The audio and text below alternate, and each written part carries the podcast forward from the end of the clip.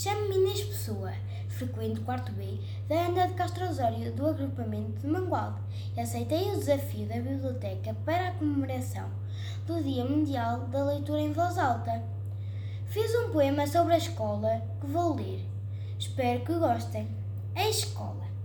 Para a escola eu quero ir e levar dessa escola vontade de rir. Na escola há brincadeiras, alunos, professores e funcionários. Todos se sentam nas cadeiras e cumprem os seus horários. Na escola eu aprendo a ler, escrever e contar, sempre fazendo novos amigos para brincar.